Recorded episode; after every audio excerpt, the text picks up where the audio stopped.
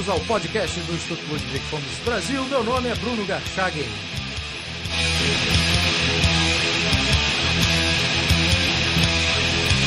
Hoje eu converso com Jorge Peixoto Vasques, presidente do IFL de São Paulo.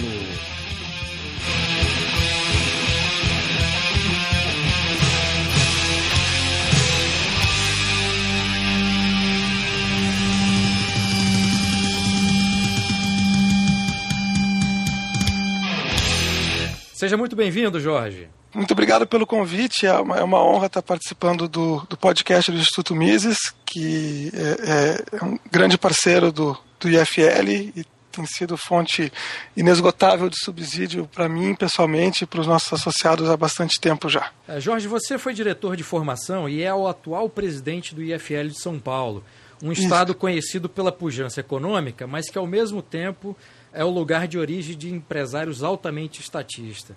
O que eu queria te perguntar era o seguinte: como é que o FL desenvolve o trabalho de formação de seus membros em face desse ambiente que você conhece muito bem? Então, Bruno, o, o IFL tem como missão é, ele, não é um, ele não é um instituto liberal como os demais, ele não é um monolito intelectual. A missão da gente é formar empresários melhores né, e, e, líderes melhores. A gente acredita que, o, que aquele que exerce a função empreendedora na sociedade, por estar organizando a, a produção e estar assumindo risco, ele tem uma função natural de liderança e, portanto, é uma pessoa na qual as demais pessoas vão naturalmente se espelhar.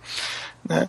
É, então, o, o, a formação que a gente dá no IFL é no sentido de apresentar novas ideias uh, liberais e outras ideias, inclusive, que nem são de liberalismo, como conceitos de gestão, de gestão de pessoas. Claro que num, com, com foco menor e com, com uma ênfase menor, né?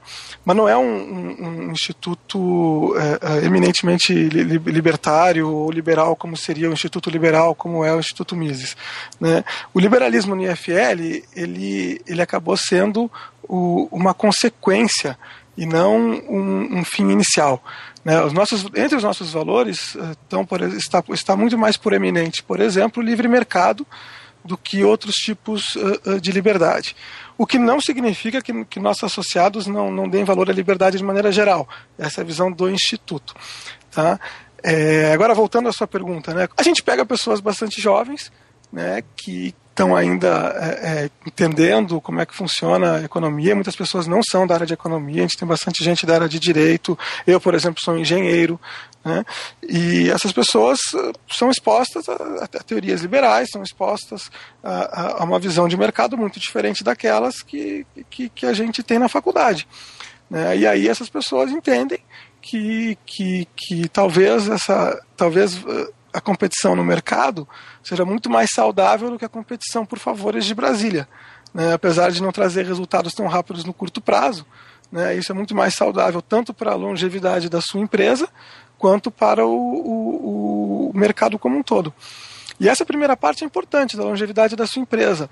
Né? Uma empresa que, que vira especialista em pedir favores daqui, favores de lá, e ajudar um político aqui, e, e né, enfim, fazer essa, essa, esse jogo do crony capitalism, é uma empresa que está sujeita aos mandos e desmandos do, dos poderosos. Né? Que uma vez que, que, que, que o poderoso que não está mais né, no, no, no, enfim, você não está mais sobre as graças do poderoso, você cai em desgraça, porque você deixou de investir em produtividade, você deixou de investir em inovação, você deixou de investir em, em satisfazer seus clientes. Você investiu no caminho rápido e fácil de satisfazer o, enfim, o poderoso de plantão que lhe deu algum favor. Né? Enquanto isso funciona muito bem, mas se você tem um projeto de longo prazo, e o empreendedor geralmente é alguém que tem uma visão de longo prazo, né? não é alguém que tem uma visão de curto prazo, como é, é a pessoa que prefere simplesmente é, é, ter um emprego fixo e, e, ter uma garantia de salário no final do mês. O empreendedor não é isso, é o cara que, que troca, é, assume um risco danado, passa um ano, dois anos sem receber salário, para depois lá na frente, quem sabe, ter um lucro que pode não vir e muitas vezes não vem. Né? Então, alguém com esse perfil tem uma visão de longo prazo e acaba naturalmente entendendo que talvez o melhor caminho não seja é, é esse caminho de, de, de, de pegar aí um, um, um favor, um, um enfim, uma, uma teta estatal, como dizia o Brizola. Agora, não que seja uma referência, mas essa, essa frase era ótima. É, numa parte da sua resposta, você falou que o, o, IFL tem como preocupação central a liberdade de mercado. Eu não entendi muito bem quando você disse a questão das outras liberdades, né? Que talvez não seja o foco, mas me parece que tem que ter uma preocupação é, equivalente, né? Porque se você tiver só a liberdade de mercado e não tiver as demais liberdades, eu acho que fica difícil até para o próprio empreendedor atuar, não? Sem dúvida, sem dúvida. É, é, ninguém quer uma China, né? ou sei lá, uma, uma, uma Singapura, enfim, algum lugar onde você né, esteja livre para atuar economicamente e não seja livre para né, nas outras esferas da sua vida. A liberdade é indivisível, né? mas o, o Instituto tem na sua origem. Né, o IFL nada mais é do que um, um spin-off do IEE de Porto Alegre, né? que nasceu lá em 84, nasce no momento de reorganização do, do, do Estado brasileiro né, que vinha de uma ditadura, né, que, enfim, liberdade nenhuma para atuar em nada, né, e está se liberalizando e, enfim, sobre uma forte influência, e dos 84, não havia caído o muro de, de Berlim ainda, né, ainda está uma, uma forte influência que a gente vive até hoje de ideias uh, coletivistas, socializantes, enfim, chame, chame como você deseja chamar. Né. Então, nesse sentido, naquele momento, o, o, o que mais preocupava era justamente a liberdade de mercado, era a liberdade de atuar economicamente. Era o que mais preocupava, né? Porque as outras liberdades meio que estavam acontecendo, meio que estavam vindo, né? Mas uh, uh, e também porque é um que é um instituto voltado para empreendedores, para empresários, né? Mas, sem dúvida, é uma das primeiras coisas que você aprende é que não faz sentido você ter né, né, liberdade de ir e vir, liberdade de expressão e não ter liberdade econômica, ou ter liberdade econômica e não ter as outras. Não funciona, vai só até um determinado pedaço e, e não dá mais, né, sem dúvida. Quais são os livros e autores liberais de escola austríaca que vocês utilizam nesse é, processo de formação? Então, o, o, o, processo de formação no, no, no, IFL ele não é como, como um processo de formação, por exemplo, num, num, num, curso de MBA ou, enfim, em algum lugar que tem um currículo muito estruturado. A gente tem uma série de livros recomendados e tem uma série de outros livros que não estão nem recomendados oficialmente, mas que os associados acabam lendo. E dessa série de livros, as pessoas vão lendo aqueles com os quais se identificam mais. Né? Então, assim, tem uma série, os, o, alguns livros da Ayn Rand estão lá né, os, os, dois romances dela, o Fountainhead, a, a Nascente, a Revolta de Atlas, né, o Atlas Shrugged, estão lá. O, o, alguns livros de filosofia dela também estão lá. Do lado de Mises, a gente lê Pedaços de Ação Humana, a gente lê uma crítica ao intervencionismo, a gente lê logo no início As Seis Lições, né, um excelente livro para quem nunca ouviu falar de liberalismo. Né? A gente lê algumas coisas de, de Hayek, a gente lê até algumas coisas mais libertárias, como por exemplo é, é, é Machinery of Freedom, do David Friedman. A gente lê coisas do Walter Block, do o, aquele Defending the Undefendable, né? defendendo os indefensáveis ou defendendo o indefensável, dependendo da tradução que se faça. Enfim, vai lendo vários livros, né, alguns autores clássicos, o, o, a lei de, né, o, o, a gente lê Bastiat, a gente lê eventualmente até pedaços de, de Adam Smith. Depende de cada associado, depende daquilo que lhe interessa mais no momento, né? E, enfim, não, não tem um currículo rígido. Né? O, o, o que vai trazer o interesse para o associado é justamente o, o, durante as discussões que a gente tem no IFL, para quem não conhece, é um grupo razoavelmente pequeno, o IFL tem 30 e poucos associados. A gente se reúne semanalmente, muitas vezes com palestra e outras vezes com alguns eventos internos, tipo discussão de livro. Né? E nesses eventos, o forte é o debate. Né? O nosso valor maior é o debate intelectual honesto. Né? Então, o, o, todos são bem-vindos para falar o que quiser, mesmo coisas com as quais um liberal não acreditaria, são bem-vindos para falar lá, desde que fale de maneira honesta. Né? Ninguém está lá para fazer política partidária, para defender qualquer outra coisa, está lá para defender aquilo que acredita. E nesse debate, você vai, é, você escuta uma referência a um autor X, a um autor Y, a uma teoria outra, e você se interessa e vai atrás. E, e, e aí conversa com o pessoal que está lá mais antigo, ou pega o material que a gente disponibiliza do que a gente chama de ciclo de formação e, e pega o livro que, que, que né, tem mais a ver com aquilo que você está interessado no momento. Qual é a maior dificuldade nesse trabalho de formação, dada essa diversidade de, de, de pessoas que compõem o grupo? A diversidade não é um problema, muito pelo contrário. É, é, a gente tem associados. Eu, eu, costumo brincar que todo que a maior parte das pessoas entra no IFL um social-democrata, uh, lá pelas tantas vira um liberal, e se forma um libertário, um anarcocapitalista. Né? É, claro que as trajetórias são muito diferentes, nem todo mundo né, passa por isso, né? mas é, é, justamente a presença de, de, de pessoas uh, interessadas que acreditam em coisas realmente diferentes.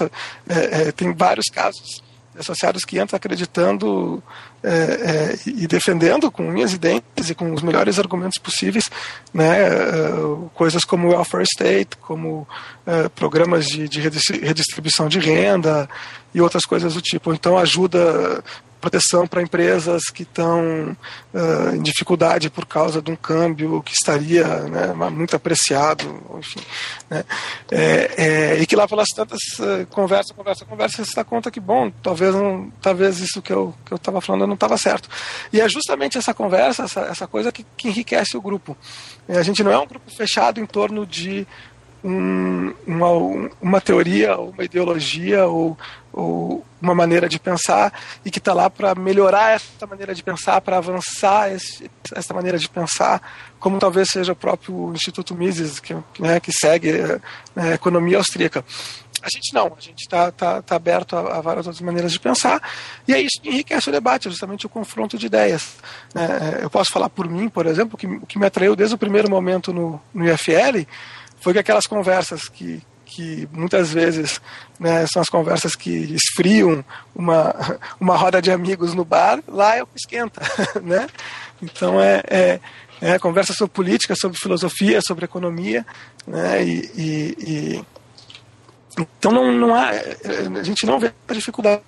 Né? A dificuldade que a gente tem para captar pessoas se trata, uh, uh, enfim, a, a, talvez incompetência nossa de estar tá divulgando melhor o Instituto, que é, que é muito novo ainda, e também porque em São Paulo você tem uma, uma concorrência de, de, de, de eventos e palestras e coisas que é enorme.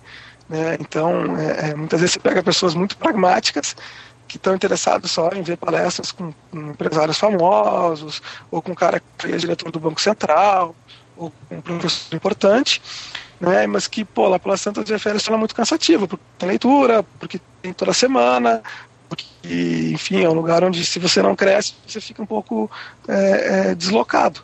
Ninguém vai te jogar para fora, mas você se sente um pouco deslocado. Né? É um lugar de formação, não é um lugar para fazer networking, não é um lugar para para, enfim, fazer outras coisas que outros grupos de empresários fazem, né? Então, é, é, as pessoas mais pragmáticas que estão interessadas em um resultado mais imediato, elas acabam que vêm, conhecem e dois, três eventos vão embora. Né?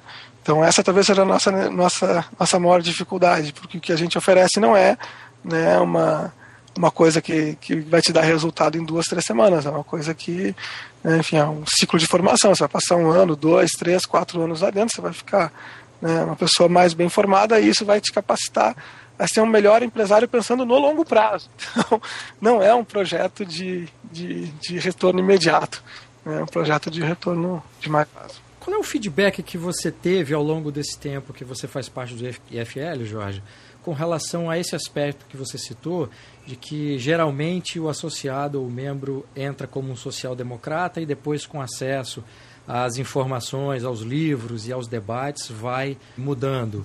É, qual é a origem desse pensamento, dessa mentalidade social-democrata? Você já conversou sobre isso? Isso se forma é, antes da universidade? Isso se forma na universidade? Isso se forma de acordo com as informações na imprensa? Posicionamento público de entidades importantes como a própria Fiesp, que tem esse caráter mais de dependência de decisões do governo? Qual é a origem dessa mentalidade social-democrata de, de algum desses membros que entram com, com essa visão de mundo? Eu, eu, acho que são todas essas citou, acho que está tá tudo dominado. o, o, não tem chance de ser outra coisa, a não ser que seja realmente muito, rebelde. Porque, via regra, né, enfim, seus pais são mais ou menos social-democratas, social é, é, o, o que você aprende como sendo bem essa é a redistribuição via estatal, você aprende isso desde, desde o início no colégio né, desde, desde a da terra infância lá, de, de, criança, mais ou menos se aprende, né? O que você lê na imprensa é isso, o que você vê empresários falando é isso, o que você vê políticos falando é isso, né? E aí o que você tem são matizes eh, né, dentro dessa mesma área. Então você tem o PSDB de um lado, você tem o PT do outro, e são matizes da mesma cor. não são propostas diferentes de, de, de organização social. Né?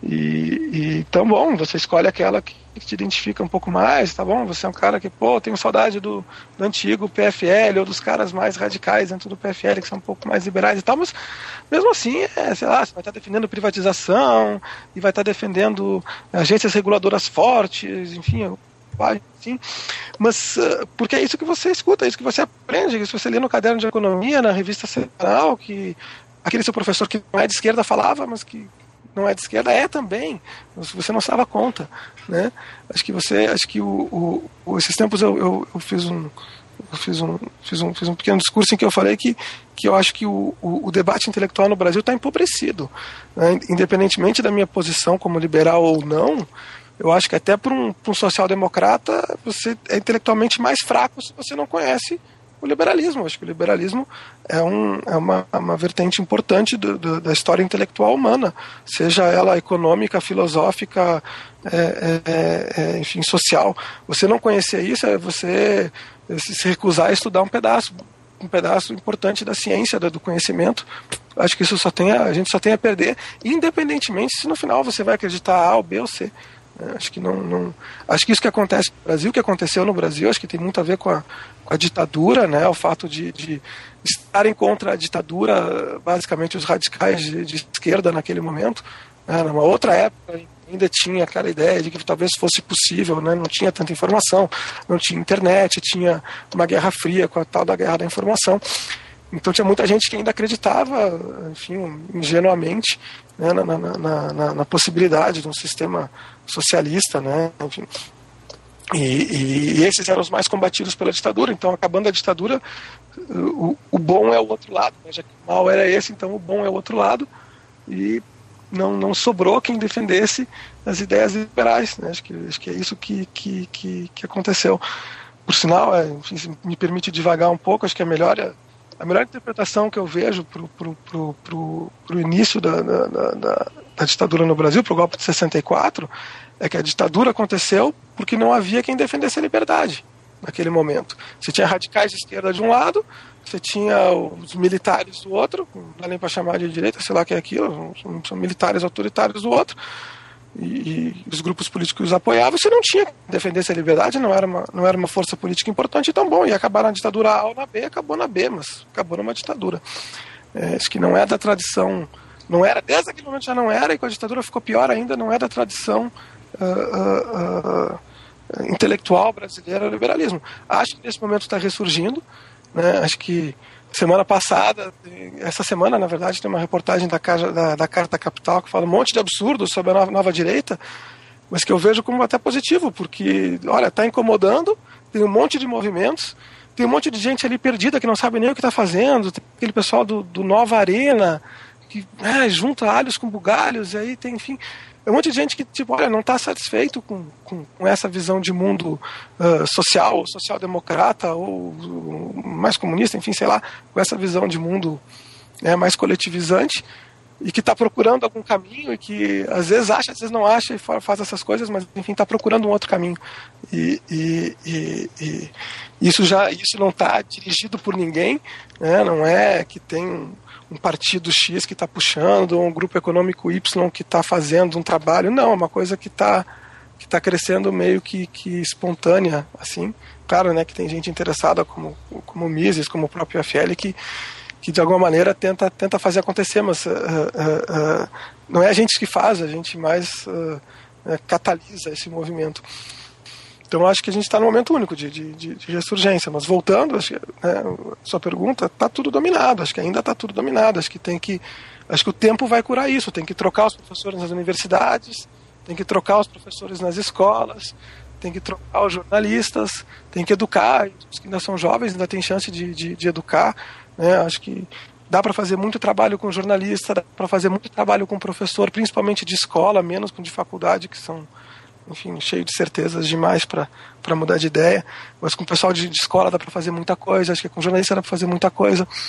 Né? Dá para, enfim, pelo menos oferecer uma ideia diferente. Bom, e aí vamos, vamos, vamos, vamos fazer a, a, um debate de ideias e não um debate de, de ideias onde você só conhece uma e, portanto, você só pode né, ir para essa uma. Agora, Jorge, como é que, quando e como você teve acesso ao primeiro autor liberal ou libertário? Como é que foi isso? Foi no IFL.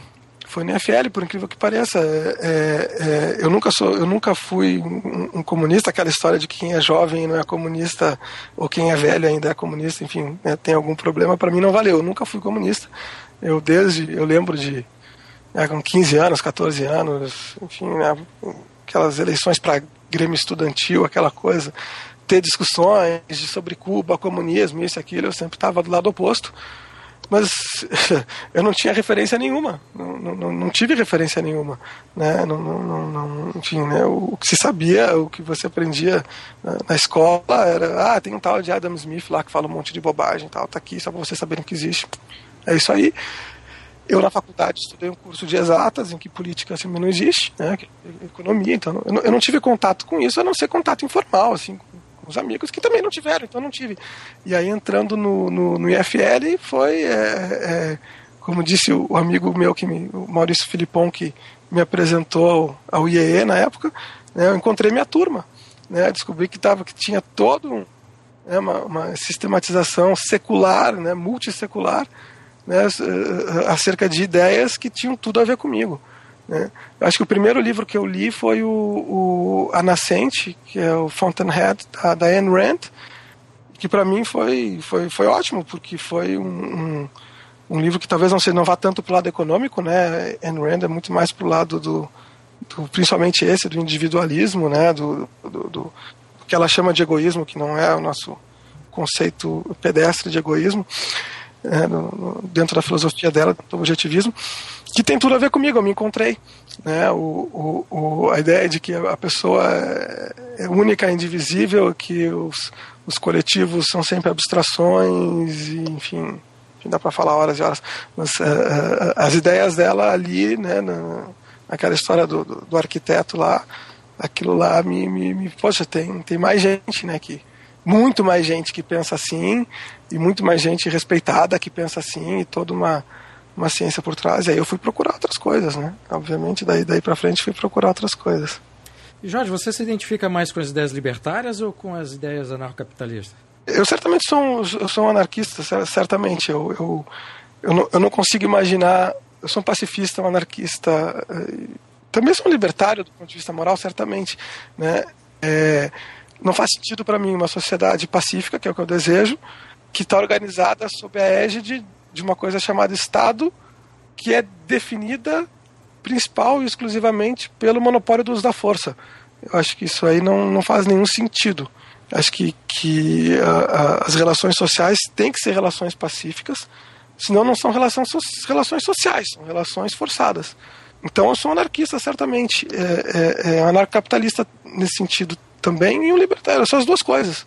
Não, não, não, não vejo uma, uma, dicotomia aí entre as duas coisas. Me corrija se eu estiver errado, eu estou longe de ser um especialista, Bruno. Mas eu tenho uma visão. É, a existência do Estado está fora de questão como um fim para mim. Mas eu não consigo. É, eu acho que a gente, a gente, como humanidade, ainda não tem a tecnologia para chegar lá e não tem a cultura para chegar lá. Né? Eu acho que não, não é possível nesse momento você virar um switch e dizer: olha, o Estado acabou vai se formar um novo Estado. Né? O, uh, uh, não existe uma revolução libertária forçada. não faz sentido. Né? Exato. Né? Tem que ser um, uh, certamente será um trabalho de, de convencimento. Né? Eu costumo dizer que a minha utopia é um mundo sem Estado. Né? Mas eu vejo essa minha utopia não como, como uma, uma, uma fonte de, de comparação com um mundo irreal sempre imperfeito e, portanto, enfim, ah, não, mas o meu modelo é melhor é mais como um farol, tipo, é para lá que eu tenho que ir. E eu tenho certeza que caminhando para lá, tá fazendo do mundo um mundo melhor, né? Não sei se, e honestamente não sei se chegando perto de um mundo sem Estado não, não queira dar meia volta. Acho que não. Mas uh, eu não, não, não, acho que seria também é, ingênuo da minha parte dizer com certeza não. Né? Claro que se você for fazer uma análise puramente econômica, sim, certamente o mundo melhora o mundo sem Estado. É, é praxeologia, é, é, é, é ideal seria, mas acho que a, vida humana não é só econômica. Né? A gente é, vive fazendo coisas que são ineficientes, mas que a gente acha que são certas. Né? E, portanto, a gente faz. A gente vive fazendo coisas que a gente sabe que não são as melhores coisas para fazer, que não vão gerar o melhor futuro para mim, porque é a coisa certa a fazer. É, isso é muito humano. Né? Então, é, é, não sei como é que como é que chega lá, mas eu sei que é para lá que tem que caminhar, que a gente está muito longe. E acho que, que, que qualquer briga aí entre é, é, o libertário que não é anarquista e o libertário que é anarquista é uma briga que é um debate intelectual, mas que não deve vazar para o campo prático no primeiro momento, por causa disso, porque acho que não há condições de acabar com o Estado sem uma mudança cultural enorme, que é uma coisa que você não faz de cima para baixo, do dia para a noite, usando a força, não faz, né? não faz sentido, é completamente o oposto daquilo que você quer, né? você não, não faz bem, você não produz o bem com o mal, né? então não dá para fazer desse jeito. Então, é, é, é, acho que quando, quando tem essas brigas, e aí volta a relação entre os institutos que eu falei antes, acho que quando a gente tem esse tipo de briga, a gente deve tomar muito cuidado, porque são brigas, a meu ver, pequenas perto de um objetivo maior que é compartilhado entre todas as correntes liberais. Jorge, para encerrar, além do importante papel de formação, você acha que institutos como o IFL também devem ter uma, uma atuação pública? Eu acho que o, institutos como o IFL, eles devem tomar muito cuidado para não abrir demais o seu leque de atuação para não tentar abraçar o, o, mundo com as pernas, né? O, o IFL tem como seu objetivo principal a formação. A gente faz um evento anual, que é o evento chamado Ideias em Movimento, que é um evento inspirado no, no Fórum da Liberdade em Porto Alegre, que a gente tenta levar um pouco para para fora, né, para um grupo de estudantes, a gente vai para uma faculdade, uh, tenta chamar aí 500 pessoas, 600 pessoas, até mais. Né, nosso objetivo é ser tão grande quanto é o Fórum da Liberdade em Porto Alegre. Né. A gente tenta chamar um monte de gente e mostrar um pouco, né? A gente chama, chama grandes pensadores. A gente chamou o, o, a palestra de abertura do, do nosso evento ano passado, uh, esse ano ainda está acabando, foi o, o Stefan Molyneux, que é um que é um filósofo do, do Free Domain Radio, que é o podcast de filosofia mais escutado do mundo, provavelmente, que é um anarcocapitalista, né, mas muito menos para o lado econômico, muito mais para o lado moral, né, que foi lá defender, ele defende um mundo sem Estado, né, uma visão anarcocapitalista de mundo. Né. É, é, então a gente traz essas pessoas, né, a gente trouxe e traz ao mesmo tempo gente como, sei lá, o chefe de investimentos do Credit Suisse no Brasil. Aí você traz um outro cara do Contas Abertas. Você traz um monte de gente é, é, é diferente, né, mas gente de, de, de gabarito para debater. E mostrar para as pessoas que, bom, talvez aquilo que você vê na aula né, não seja tudo, que tem mais um pouco.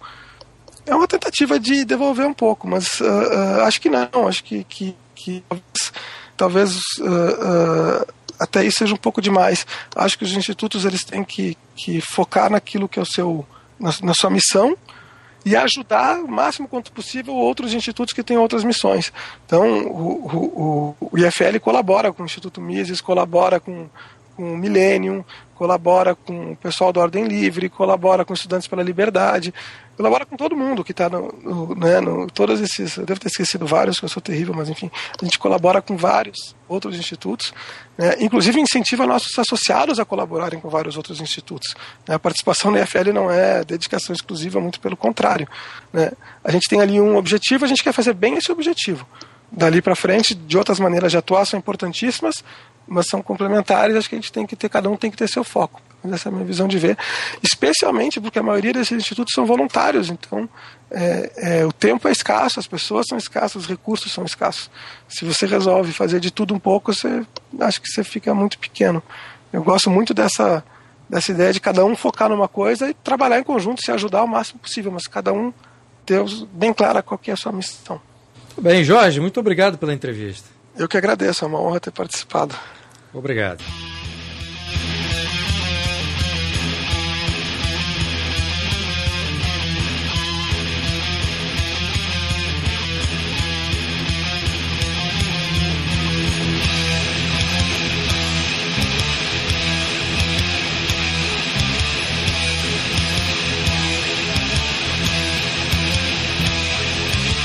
Este foi o podcast do Instituto Ludwig Gomes Brasil. Meu nome é Bruno Garchagen.